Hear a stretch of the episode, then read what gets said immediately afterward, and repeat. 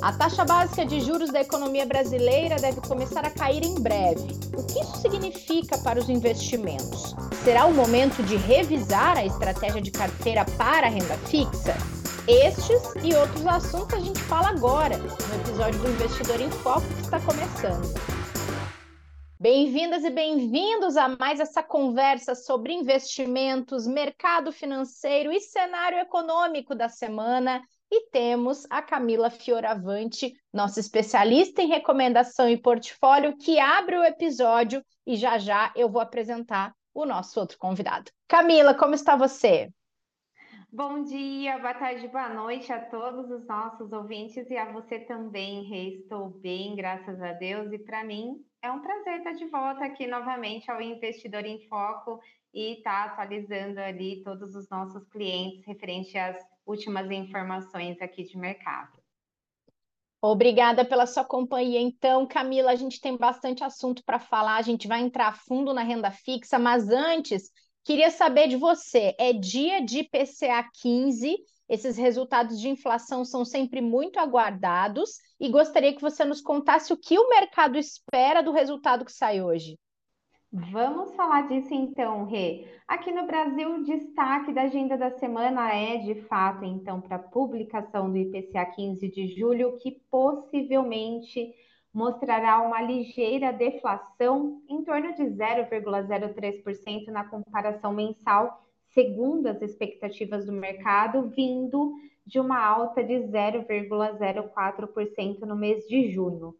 O grande ponto aqui, Rê, é que a divulgação do IPCA 15 será muito importante para reforçar duas narrativas. A primeira narrativa é uma de cautela por um corte menor da taxa Selic e uma segunda que seria de maior agressividade por uma redução ali um corte de meio ponto percentual. Então, é, justamente aqui todos, a, todas as publicações de inflação elas acabam sendo muito aguardadas pelo mercado, porque acabam sendo né, um bom balizador ali de política monetária nos países. Mas, mesmo que o índice cheio venha em linha com o consenso das estimativas, ou venha até um pouco abaixo dessa mediana, o mercado vai dar mais peso ao resultado da inflação de serviços, particularmente serviços subjacentes, que é uma média monitorada ali pelo Banco Central. Vale a pena a gente citar também que aqui do nosso lado nós revisamos a nossa projeção para o IPCA de 2023 de 5,3% para 5,1%. E a revisão advém do corte de preços da gasolina na refinaria que foi anunciado em junho pela Petrobras e também da menor inflação de produtos industriais, seguindo a queda de commodities em reais e a resolução dos gargalos de produção. Quando a gente olha para 2024, a gente mantém a nossa projeção em 4,4%, apesar ali da inércia ligeiramente menor, o mercado de trabalho por aqui permanece apertado e deve continuar pressionando a inflação de serviços no próximo ano. Então, o que, que a gente tem para o IPCA 15 de julho hoje? é essa possível ligeira deflação de 0,03% esperada pelo mercado, e é importante a gente acompanhar para confirmar de fato a visão né, do, dos mercados quanto às expectativas de corte da Selic no próximo, na próxima semana, né, no mês de agosto. Muito bom, Camila. Agora, você tocou no assunto Selic, a gente já já vai falar mais sobre Selic, mas falando, já abrindo a nossa conversa de taxa de juros. É, tem reunião importante essa semana nos Estados Unidos. A grande pergunta é: será que o Fed vai retomar o ciclo de alta de juros por lá? Essa semana, a decisão do FONC vai trazer um pouco mais sobre a política monetária do próximo período, e a expectativa do mercado não é de manutenção da taxa, mas de aumento, certo? É isso mesmo, Rê, tá certíssima. E só falando também que essa semana não será só de decisão de política monetária nos Estados Unidos, mas vários países ali, né, de, dando a, é, decidindo a sua política monetária. Então, Banco Central da Europa, Japão, Indonésia e o próprio próprios Estados Unidos ali com o Fed decidindo a sua política monetária. Mas a maior expectativa do mercado, de fato, é com relação ao Fed, que optou ali por uma pausa no ciclo de altas na reunião de junho, mas que é isso mesmo, Rê. Como você já bem colocou, a expectativa é que o Fed deve voltar ali a subir os juros agora, com uma elevação de 25 pontos base, levando as taxas para o intervalo de 5,25% a 5,5% ao ano. Isso porque os números por lá a gente sabe que seguem fortes. O crescimento trimestral do PIB foi revisado para cima. O mercado de trabalho segue aquecido, indicando maior persistência ali da inflação de serviços. E quando a gente olha para a inflação, as últimas leituras seguem apontando por uma desaceleração gradual da inflação nos Estados Unidos, mas com os núcleos ainda em patamar historicamente elevado. Vale a pena a gente citar também que na última reunião de política monetária, o Fed revisou o gráfico de estimativas para taxa básica para 5,6%, e aqui do nosso lado a gente espera que isso de fato se concretize. Então, portanto, como a nova estratégia pode ser subir juros em reuniões alternadas, nós esperamos uma alta agora no mês de julho e uma outra alta em novembro mas não são muitos ali os impeditivos por uma elevação antecipada no mês de setembro também. Ou seja, de fato, isso pode ac acontecer mesmo, de uma elevação em setembro. Mas, só reforçando aqui e concluindo a nossa parte, nós também esperamos cortes de julho, eh, aliás, cortes de juros somente a partir do segundo semestre de 2024 e menos cortes do que o previsto anteriormente. Ou seja, a gente está ali com uma previsão em 4,9% no final de 2024, comparado com uma projeção anterior que era de 4,4%. Mas como a gente sempre fala, Rê, mais importante do que essa nova elevação agora nesse mês são as sinalizações no comunicado que o presidente do Banco Central fará após a decisão de política monetária com o comitê. Então, é muito importante a gente acompanhar se de fato vai ser 25 pontos nessa reunião, mas mais importante do que os 25 pontos ou manutenção é o que de fato o Powell, né, o Jerome Powell, ele vai trazer ali no comunicado após a decisão de política monetária. Boa, Camila. É, seguindo na linha dos juros, que a gente ia falar muito de taxa de juros hoje, você mesmo mencionou que tem decisões em outros países. O Banco Central Europeu também vai discutir a taxa do bloco, que está no maior patamar dos últimos 22 anos, né? É exatamente isso. E quando a gente fala de juros, eu sempre falo que é importante a gente saber o que traz esses juros, né? O, qual que é o pano de fundo disso tudo? E para a gente falar de juros aqui da Europa, é importante a gente só trazer rapidamente aqui um panorama do que traz essa discussão sobre os juros por lá, que é a inflação. Então, a inflação por lá nos últimos 12 meses, até o mês de junho, da zona do euro, então, em junho, recuou de 6,1% para 5,5% à medida que os choques de energia e alimentos se dissipam por lá.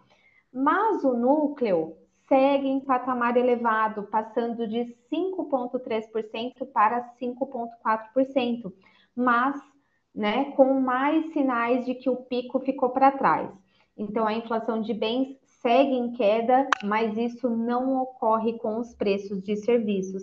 Então, dessa forma, nós esperamos que o núcleo atinja ali um platô nesse nível elevado e inicie uma desaceleração lenta no final do terceiro trimestre de 2023. Mas, assim como o núcleo da inflação permanece alto, né, e voltando a falar de juros, porque uma coisa está muito conectada ali à outra, Vou só relembrar que na última reunião de maio, o Banco Central Europeu moderou ali o ritmo de alta de meio ponto percentual para 0,25 pontos, mas o comitê sinalizou novos acréscimos adiante. A ata do Banco Central Europeu, nessa última reunião, reforçou que a inflação subjacente permaneceu forte e que a visão das autoridades é que, apesar de um segundo declínio consecutivo no núcleo da inflação ter sido positivo, ainda não havia evidências suficientes para confirmar a consolidação da desinflação. O documento reafirmou também o desconforto ali das autoridades com a dinâmica de inflação, bem como a determinação do Banco Central Europeu em continuar o atual ciclo de aperto monetário além da próxima reunião. Então, dessa forma, aqui do nosso lado também, do lado do Itaú, nós mantemos a projeção de duas altas de 25 pontos base nos próximos encontros, levando a taxa a 4% ao final do processo de aperto monetário. Boa, Camila, obrigada. Bom, vou chamar nosso próximo convidado para se juntar a nós duas aqui nessa conversa. A gente vai continuar falando de taxa de juros e trazer essa conversa um pouco mais para o nosso cenário atual e local, com o estrategista de renda fixa do Itaú BBA, Lucas Queiroz. Lucas, bem-vindo aqui ao podcast. Tudo bem com você? Olá, Renata. Muito obrigado pelo convite. Obrigado aí a todos que estão nos ouvindo também.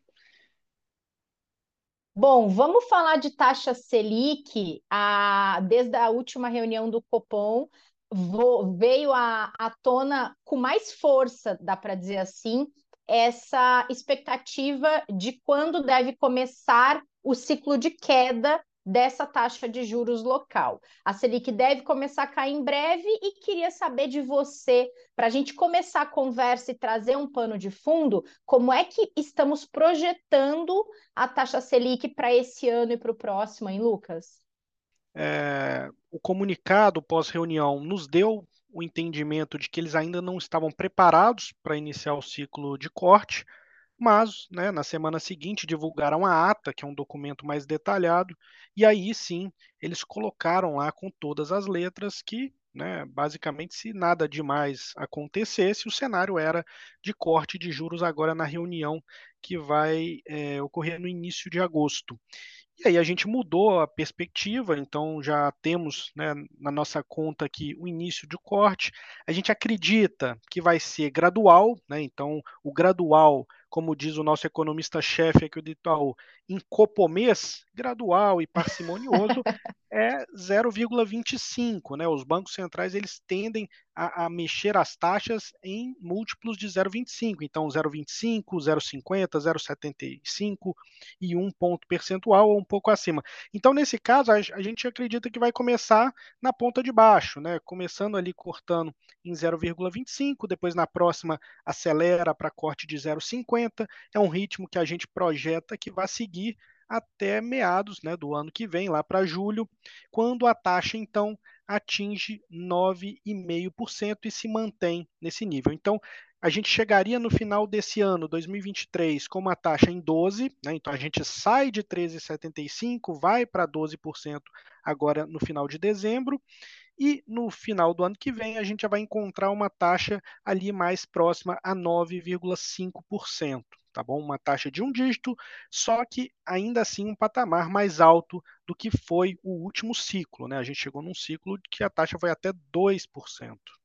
Uhum, com certeza. É, e tem um ano pela frente até chegar em um dígito, como você colocou, né, Lucas? Aí queria saber como é que a gente que investe pensa numa estratégia de carteira mirando essa queda, já que a estratégia de carteira do último ano, ela mirava o juro alto com risco baixo relativamente. É, os ciclos de política monetária, eles acabam é, ajudando, de certa maneira, quem tem recursos, né? As pessoas que têm lá uma poupança, eles acabam sendo beneficiados no momento que o Banco Central tem que conter um desequilíbrio na economia, esse desequilíbrio é a inflação. Então, esse último ciclo ajudou bastante, né? Quem tinha recursos sobrando é, e podia poupar, acabou conseguindo investimentos com baixo risco, né? CDBs, títulos do, do Tesouro, atrelados à taxa de juros que está aí pagando, né, em, em termos anualizados, 13,75. Esse é o melhor cenário. A pessoa não corre risco e ainda é muito bem remunerada.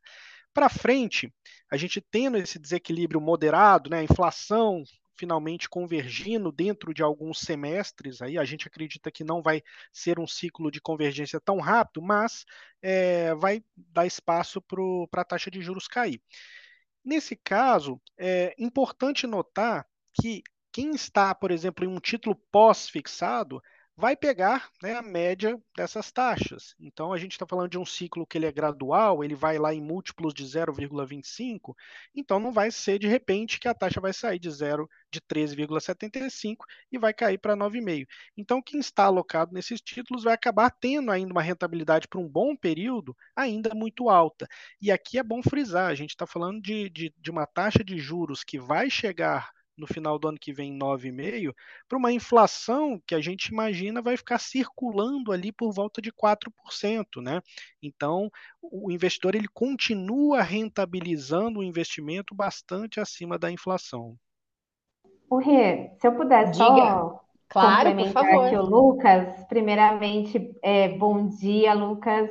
Estamos aqui junto, eu e Lucas somos parceiros aqui de trabalho. Vou só complementar aqui o Lucas a fala dele referente à Selic, né? Primeiro que o Copom é, sinalizou ali a redução da Selic a partir do mês de agosto, né? Mas como o Lucas já bem colocou, de uma forma gradual, né? Então será aos poucos, conforme o mercado também já está esperando.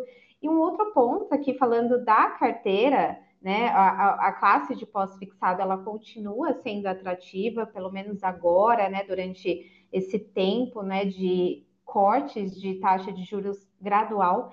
E também é importante a gente reforçar a importância da carteira estar bem diversificada, né? A gente tem aqui a nossa carteira recomendada do próprio Itaú, onde tem alocações em diversas classes de ativos e o quanto que é importante a gente ter essa carteira diversificada, porque em um momento que taxa sobe, né, tem ali os produtos que são mais atrativos para aquele determinado momento. Então, dentro da nossa carteira recomendada, a gente tem ali a diversificação para todos esses movimentos de mercado, seja em movimentos de taxa de juros está subindo, né? Seja em movimentos de corte da taxa de juros. Então, é por isso que a gente reforça a importância de uma carteira estar bem diversificada, Rê. A diversificação ele é o único almoço grátis no mercado financeiro. é verdade, Lucas. Exatamente. Não, e ela, isso, isso conversa perfeitamente com aquele ponto que o Lucas estava trazendo de uh, existem ciclos de política monetária, nem sempre vão ser de taxa alta com um risco mais baixo, mas a diversificação vai garantindo esse equilíbrio, né? Quando a, a, a, o ciclo da política monetária muda e aí o ajuste necessário se faz, a necessidade do ajuste, desculpa, se faz ainda menor quando a pessoa está com um equilíbrio já pré-estabelecido, né? Eu acho que você usou a palavra correta, Rê, que é equilíbrio. Então, a, né, a carteira bem diversificada, ela vai ter um equilíbrio né, fundamental para todos os momentos ali de mercado. É isso mesmo. Perfeito. Agora, é, pensando nisso que a Camila estava trazendo e eventuais ajustes que venham se fazer necessários na carteira, pensando nos próximos movimentos de política monetária. É, vocês entendem que é um momento bom para garantir ainda taxas elevadas em produtos pré-fixados, dado tudo que a gente falou até agora, de expectativa de ciclo de queda, de um ano ainda até cair a taxa para um dígito? Essa é, uma, é um ótimo questionamento, porque os títulos pré-fixados é, estão assim na cabeça do investidor. Né? Ele fala: Poxa, se vai cair a taxa e eu já sei que ela vai cair lá na frente, então eu já vou aproveitar e vou travar a taxa alta aqui e garantir ela por um bom momento. Só que o mercado financeiro se antecipa. Né? E nesse momento, ele já se antecipou a esse ciclo de corte de juros. Então, é, é o motivo pelo qual as taxas de títulos pré-fixados de longo prazo, e longo prazo aqui eu estou falando títulos acima de 5 anos, elas já estão mais próximas de 11% do que bem dos 13,75%, que é a Selic atual. Né? Esse é o porquê elas estão em 11%. Por que, que uma pessoa aceita receber 11% no momento que a taxa está em 13,75, justamente porque ele acha que a média, a taxa vai cair e a média até os próximos cinco anos vai acabar ficando abaixo disso. Então ele já garante. Só que nesse momento é um cálculo mais arrojado, né? Porque a gente já tem na conta aqui um ciclo de juros que chega ali, o mercado tem, a gente acha que vai chegar até 9,5, mas já está implícito nessas taxas de juros de mercado uma taxa de juros chegando em 9% no ano que vem e se mantendo aí é, por um bom período. Depois, né, obviamente, tem uma expectativa de subida, mas o mercado já colocou isso na conta. Então, não acho que seja o momento para os títulos pré-fixados. Eu até acreditava, né? E nas carteiras aqui de renda fixa, a gente tinha é, um call mais assertivo para essa classe, é, principalmente para durations maiores, né? Ou seja, títulos de prazos mais longos, algum tempo atrás. Depois, quando acabou ali o mês de maio, eu já entendi que esse cenário que a gente espera, ele já está no preço. Né? Então, é o momento que você começa a aceitar muito risco para um retorno que talvez não seja tão atrativo. Então, nesse momento, se você quiser continuar em pré-fixados, que o faça em títulos de mais curto prazo, né? mais próximo ali de dois anos, algo nessa linha. E também sabendo que você vai ganhar mais do que a Selic ou que o CDI no período, se e somente se a taxa de juros, né, o Banco Central implementar cortes de juros ainda mais agressivos do que este. Né? Então, se por acaso acontecer alguma coisa e o Banco Central tiver que cortar além ir além desses 9% ou 9,5% que a gente estima, aí sim esse investidor ele vai conseguir um ganho adicional.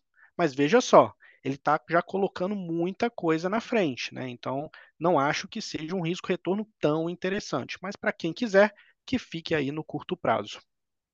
Eu acho bem interessante isso que você falou do alerta também do risco daquele título que vai, em que a pessoa vai investir, né? Porque tem muita, uh, muito título emitido por empresas que têm uma avaliação de risco não muito boa e que nesses momentos eles veem como, opa, peraí, tem um título aqui com um juro muito bom, e se a pessoa não entrar nos pormenores, ela vai ver que talvez aquele risco não valha muito o, o, a ser comprado naquele momento, né, Lucas? É importante olhar também quem é o emissor e se, ok, vale o risco ou não vale o risco em relação à rentabilidade oferecida.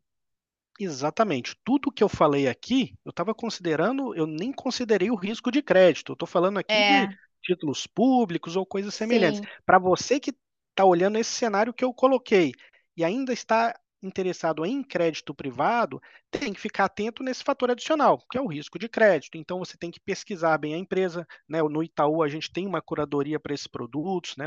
as carteiras recomendadas aí pelo time da Camila passam por toda essa curadoria. É, isso é muito importante. Né? Claro, o crédito privado ele sempre vai ter uma taxa um pouco mais atrativa, justamente porque ele carrega um nível de risco maior.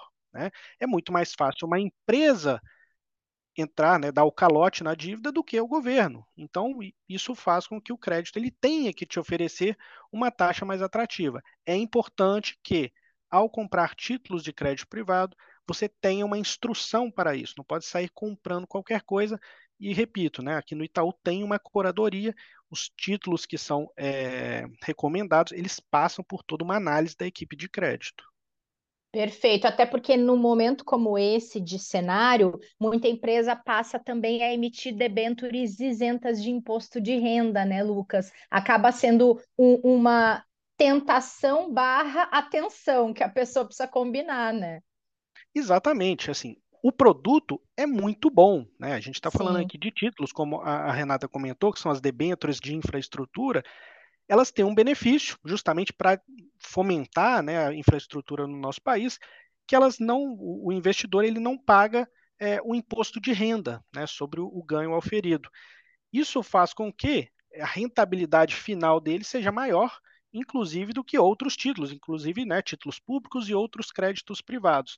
Mas o investidor ele tem que ter ciência de que o retorno vem junto de um risco. Então, muito provavelmente, o investimento vai, né, vai ser pago e tudo mais, mas em alguns casos podem acontecer problemas. Então, se você fizer um dever de casa antes, você já minimiza muito essa dor de cabeça no futuro.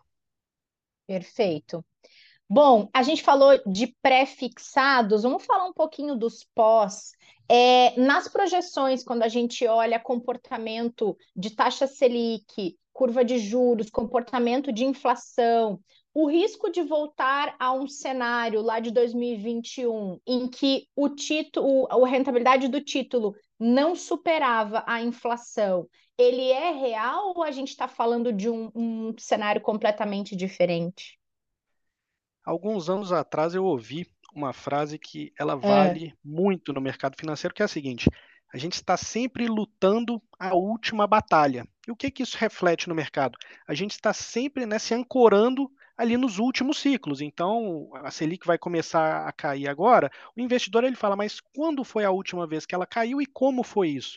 E aí ele vai se lembrar que essa taxa saiu também de dois dígitos e depois de algum tempo vários acontecimentos no meio do caminho, ela acabou parando em 2%. E aí ele fala: Poxa, vai começar a cair de novo. Então, será que eu tenho que tirar tudo dos pós-fixados de uma vez? Porque da última vez eu né, acabei me dando mal ali. Quem ficou com títulos atrelados à Selic ou ao CDI durante 2020 e 2021 não teve um bom momento. Né?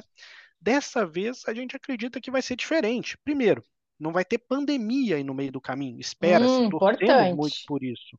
Então, por que, que a taxa de juros foi a um nível tão baixo? Primeiro, a nossa economia ela já vinha contraindo, né, não contraindo, mas crescendo a uma taxa muito baixa o desemprego estava muito alto, a gente chegou a um desemprego de 14% no país. Isso fazia com que não tinha muita pressão né, na, na, inflação. E aí os preços dos produtos não subiam tanto, o Banco Central não precisava subir os juros, inclusive ele tinha que estimular a economia. E foi por isso que ele foi reduzindo a taxa de juros, até que com é, o estouro da pandemia, imaginamos, né, naquela época, que ia haver um colapso ali de demanda, né, ninguém ia conseguir comprar, as coisas iam fechar, não ia ter economia no dia seguinte, então o Banco Central acabou acelerando um pouco mais e levou a taxa para 2. Dessa vez não, pessoal, a gente está falando de uma inflação que, inclusive na nossa projeção, ela fica acima da meta, né? a meta do Banco Central é 3% ao ano, ela vai continuar no próximo ano acima de 3%, então, ou seja, não precisa ter pressa para cortar tanto os juros assim. Eles têm que cair? Sim, estão no nível né, bastante é, restritivos, eles vão reduzir, mas a gente está falando de um ciclo que vai terminar ali em torno de 9%. A gente tem na conta em 9,5%, o mercado tem mais para perto de 9, são ali números bastante razoáveis já. Então, essa média vai fazer com que a taxa Selic, e com isso, todos os investimentos atrelados à Selic ou ao CDI, eles vão continuar rendendo né, é, bastante acima da inflação, né, como é, historicamente foi assim no Brasil. Então, não vejo motivo para pressa e nem precisa se preocupar tanto olhando tanto no retrovisor e vendo aquele ciclo lá que acabou em 2021, tá bom? Acho que é um nem sair vendendo. diferente. Exatamente. Nem sair vendendo título indexado à inflação, né? É, no caso, o título indexado à inflação também é um outro que se enquadra aqui. A gente falou dos pós-fixados, uhum. E o título indexado à inflação, a mesma coisa, porque o investidor pensa, poxa, se o Banco Central está reduzir, vai começar a reduzir os juros porque a inflação já está mais ou menos controlada, para quem tem um título né, que ganha quando a inflação é mais alta, ele vai falar, poxa, então não vale a pena. Também não é bem assim, principalmente para uma pessoa que tem, né, ela está investindo ali para aposentadoria, para algo desse tipo, que são horizontes né, de 10, 15, 20 anos. É, então, qual que é a nossa preocupação quando a gente faz investimentos de longuíssimo prazo? É manter o poder de compra e, se possível, rentabilizar um pouquinho ainda acima da inflação. Esse é o grande objetivo. A gente não consegue inferir é, hoje se 10 ou 11% nominal vão ser um número atrativo lá na frente. A gente não sabe quanto que vai ser a inflação. É, mas eu consigo dizer que, poxa, 5% acima da inflação é sim uma rentabilidade atrativa no longo prazo. Né? Então, isso a gente consegue inferir. É sempre importante. O Brasil é um país que ah, ele tem uma inflação, ele tem um histórico inflacionário ruim. Por vários períodos ele passou ali em torno de 5, outros foi mais alto do que isso, por alguns períodos mais curtos foi até bastante abaixo disso. Então, ou seja, quando a gente está olhando longo prazo, não pense tanto nominalmente, você tem que pensar em compor o seu patrimônio acima da inflação. Assim, o seu dinheiro vai estar rendendo mais do que o preço dos produtos vai estar aumentando. Né? Então, você poupa hoje para conseguir comprar mais produtos no futuro. Esse que é o racional. Então não é porque a inflação agora vai moderar nos próximos trimestres que você deve se desfazer é, de títulos atrelados à inflação. Se o seu horizonte é longo e você está poupando realmente para uma aposentadoria ou para um objetivo de mais longo prazo, os títulos atrelados à inflação principalmente os de médio e longo prazo, continuam sendo adequados para você. Não precisa fazer essa mudança. E como a Renata e a Camila já falaram aqui antes, se você tiver uma carteira balanceada, né, bem diversificada, aí que você precisa preocupar menos ainda, porque essas mudanças do ciclo econômico, é, você já vai estar tá na conta, né? Sua carteira já está pronta aí para qualquer adversidade à frente.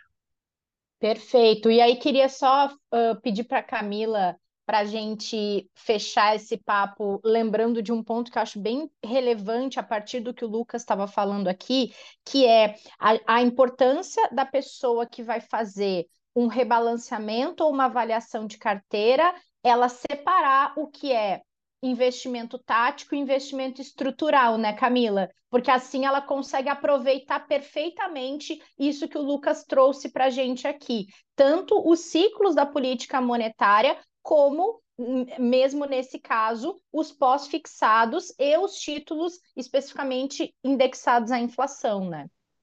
Eu ia complementar o Lucas, exatamente nisso. Acho que você estava lendo aqui os meus pensamentos. É, eu acho que é muito importante o investidor ele ter. É, o Lucas usou uma palavra que é muito boa, que é pensar estruturalmente. Né? Então, pensar a carteira como se fosse uma estrutura. Então, eu coloquei uh, agora no ativo pós-fixado qual foi o racional que me levou a colocar no pós-fixado. É, fora isso, a gente tem aqui a nossa carteira, como eu já bem trouxe aqui para vocês, né, a carteira recomendada do próprio Itaú. E é importante a gente entender o motivo de cada é, nível de alocação que nós estamos trabalhando. O Lucas pode até me complementar aqui. É, então, o Lucas já trouxe aqui para a gente da visão de ativos atrelados à inflação.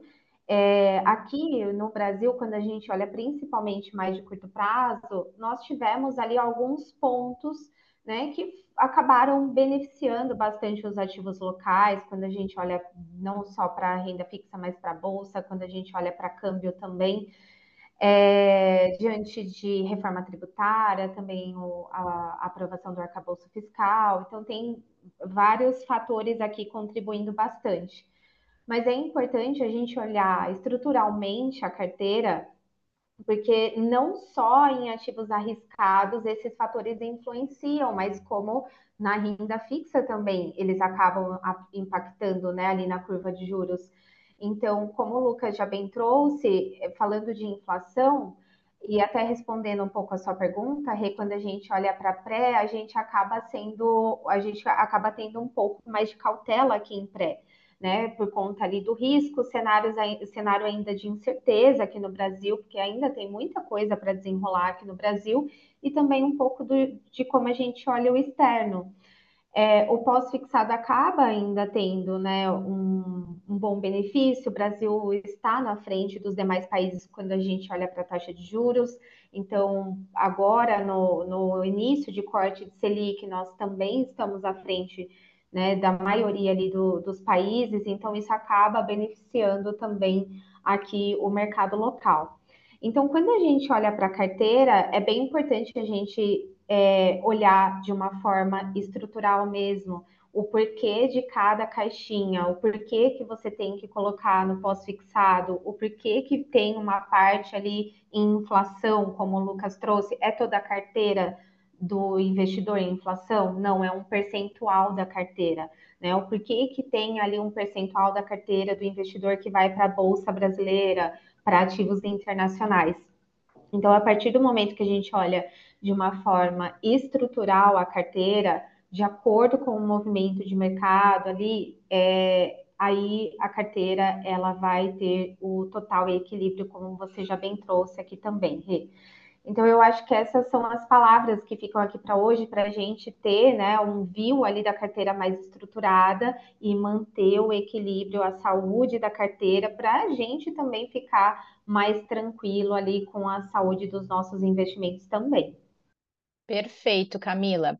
Bom, gente, para a gente encaminhar o fim aqui desse papo rico demais, né? Não só para ajudar os investidores a prosperarem, mas também para trazer contexto de cenário econômico. O que mais tem de importante na agenda, Camila? A gente falou de reuniões de política monetária, de IPCA 15. Você tem mais algum destaque?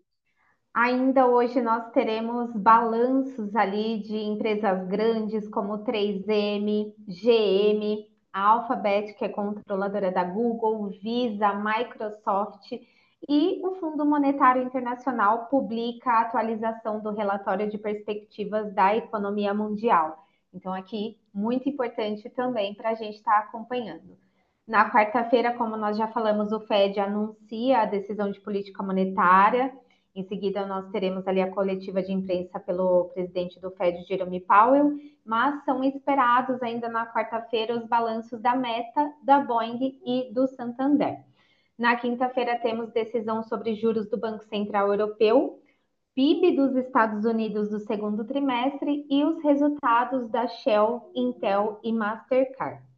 Na sexta-feira, o Banco Central do Japão anuncia sua decisão de política monetária, que é esperado manutenção da postura ultra acomodatícia pelo Banco Central do Japão, então sem muitas novidades por aqui, mas ainda na sexta-feira sai o índice de preços de gastos com consumo, o PCI, que é a medida preferida de inflação pelo Fed, pelo Banco Central americano. Mas ainda na sexta-feira, na Alemanha, sai aqui a divulgação do CPI de julho e entre os balanços da sexta-feira, destaque aqui para ExxonMobil e para Chevron. Mas aqui na agenda local, a agenda está um pouquinho mais tranquila do que lá fora, porque lá fora a agenda está bem recheada. Aqui no Brasil, como nós já falamos, teremos ainda hoje a divulgação do IPCA de julho, será divulgado daqui a pouquinho, e é o indicador doméstico mais esperado da semana aqui no mercado local. Além disso, o Boletim Fox vai ser divulgado excepcionalmente hoje também, normalmente é de segunda-feira, mas por conta do jogo é, do Brasil na Copa Feminina né, de futebol, então foi é, será divulgado ainda hoje, nessa terça-feira. Mas teremos ainda hoje o balanço do Carrefour Brasil. Aqui na quarta-feira serão divulgados ainda o balanço do Santander Brasil, do GPA Açaí mais a nota do setor externo de junho. Na quinta-feira são esperados a nota de crédito do Banco Central de junho e os balanços da Vale, da Gol e Multiplan. E para a gente encerrar aqui, a agenda dessa sexta-feira traz o IGPM de julho, PNAD contínua de junho, setor público consolidado também do mês de junho e o balanço da Usiminas. Então a gente pode observar Rê, que a agenda começa a ficar um pouco mais extensa agora com essa temporada de balanços, mas essa semana, tanto aqui quanto lá fora, grandes empresas aqui divulgando seus balanços e a gente deve ficar ligadinho aqui monitorando esses resultados. Muito bom, Camila. Muito obrigada. Obrigada pela sua companhia nesse episódio. Obrigada, Rê. Quero agradecer aqui a participação de hoje. É, agradecer também ao que ao nosso parceiro aqui da nossa, é, o Lucas trabalha aqui na, na, corretora do Itaú, mas é nosso parceiro aqui da nossa squad. Então quero agradecer aqui a ele também por duplar hoje aqui comigo. Foi um prazer estar aqui com vocês. Prazer é todo meu. Lucas, brigadão pela sua participação aqui. Foi super importante para a gente trazer essa contextualização de cenário e essas dicas super valiosas. Volte sempre.